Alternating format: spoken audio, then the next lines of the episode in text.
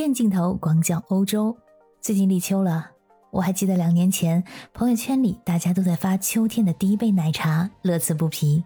当时维也纳还不像现在一样奶茶店比比皆是，而在疫情期间，由于没办法回国，我已经很久没有喝过奶茶了。那时候我和一个朋友正在逛街，突然发现身边经过的人手里居然都拿着一杯奶茶。我和朋友当时就对视了一眼，不禁激动起来，顺着他们来的方向去寻找奶茶店的踪迹。最后，我们终于在繁华的购物街上找到一家门面极小的奶茶店，店里面也就能容纳一名员工，还有两名顾客，而客人们在外面排起了长龙，看起来啊，起码要排半个小时的队。为了喝上这口奶茶，我们毫不犹豫地加入到了排队的长龙之中，一边排队一边还兴奋不已。终于买到了，我迫不及待地喝了一口，虽然没有国内奶茶料那么多，但终究也是熟悉的味道，这是太久没有尝到的味道了。你可能想象不到，一杯奶茶会给当时的我们带来多大的慰藉。在那一刻，手里的不是奶茶，是浓浓的乡愁。舌头是不会骗人的。我朋友当时就发了 N 张美照，发在朋友圈里，并配上文字：“秋天的第一杯奶茶。”虽然这个梗后来实在用的太多，有点泛滥成灾了，但是在当时，这秋天的第一杯奶茶给我们留下了非常美好的回忆。虽然说在欧洲啊，一杯奶茶的售价通常都比咖啡贵。一杯大杯的奶茶价格在六欧元左右，而一杯咖啡的价格通常不会超过五欧元。这是因为咖啡呢是欧洲人非常熟悉的饮料，也非常容易买到。但是奶茶它所需要原材料呢，并不是很容易在欧洲找到，所以这些原材料光是进口就需要花费很大的成本。而且欧洲对于食材的进口审查非常的严格，所以呢，这个奶茶其实它的成本也不低。有人说啊，这是想家的手续费。也就是从大概两年前开始，奶茶店突如其来的火爆了起来。在冬天，第一家奶茶店在维也纳市中心的商业街开业。刚开始的时候要排队等一个小时，但这都阻止不了热爱奶茶的小伙伴们呼朋引伴前去尝鲜。后来，装修时尚的奶茶店越开越多，遍地开花。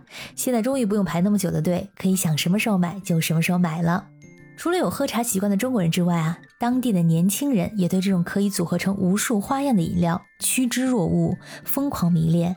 所以说，奶茶店一般会开在年轻人聚集的地方。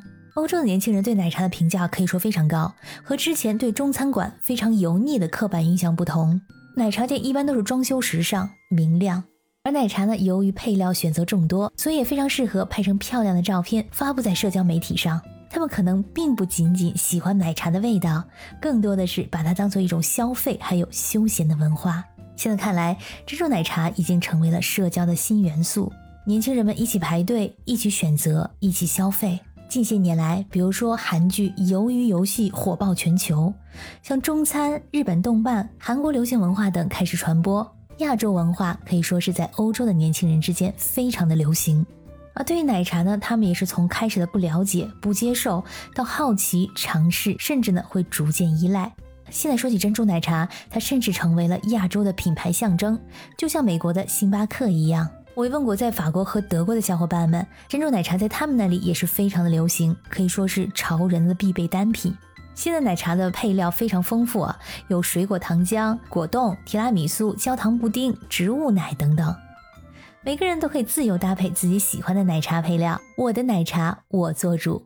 奶茶能够在欧洲如此风靡，社交媒体呢也可以说是立下了汗马功劳。很多网红都在社交媒体上分享他们喜欢的奶茶。有一位烹饪网红说，他觉得跟奶茶相比，咖啡有点太无聊了。他喜欢变幻多端的奶茶，每次都可以给他带来不同的惊喜。而他们分享自己的奶茶做法，分享时尚靓丽的图片。非常的吸人眼球，引起了大批网友们的效仿，甚至让喝奶茶成为了网红打卡项目。除此之外呢，还有大批的博主在欧洲进行奶茶店的探店，这种视频呢也吸引来一大批粉丝，大家都拿出写论文的架势啊，在评论区里评论哪家奶茶好喝，怎么搭配口感更好。因为对很多欧洲人来说啊，这些配料都非常的陌生，他们并不知道什么是布丁，什么是果冻，什么是烧仙草。他们提出问题之后呢，会有很多人，特别是亚裔人群们，会帮他们答疑解惑。最近法国媒体报道，由于奶茶的热潮长居不退，一些知名的连锁奶茶品牌已经成功占领了饮品摊的中心位置，而新式的独立奶茶也掀起了一波年轻人创业的狂潮。在巴黎的奶茶店，一天最多能卖出五百杯奶茶。随着夏天高温的到来，这个数字呢还在翻新中。那这样下去呢，到二零二七年，奶茶全球市场销售额将超过四十亿美元。在欧洲的销售额呢，预期会继续爆发式的增长。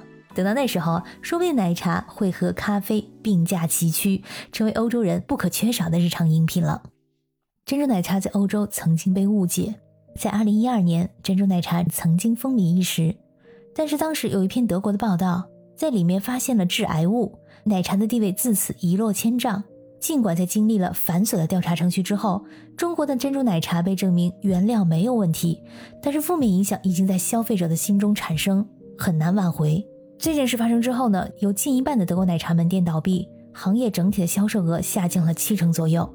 这个呢，我记忆犹新。当时开的红红火火的奶茶店，在一夜间几乎全部消失了，连麦当劳的珍珠奶茶也全都下架了，安安静静的，好像从来没有发生过一样。而从二零一五年开始，奶茶进入了二点零时代，在二零一九年前后迎来了第二次奶茶狂潮。无论是意大利米兰还是罗马，德国柏林还是慕尼黑，法国的巴黎还是尼斯，甚至到比利时、奥地利等等，整个欧洲掀起了奶茶旋风。而在这个珍珠奶茶全球化背后的本质，是当代的中国移民在走向全世界的同时，将自身的流行文化也带向了世界各地。那你喜欢什么味道奶茶呢？我喜欢香芋味道的。你可以在评论区里告诉我你喜欢哪种口味的。感谢你收听本期的鱼眼镜头，我是主播可可鱼，我们下期再见。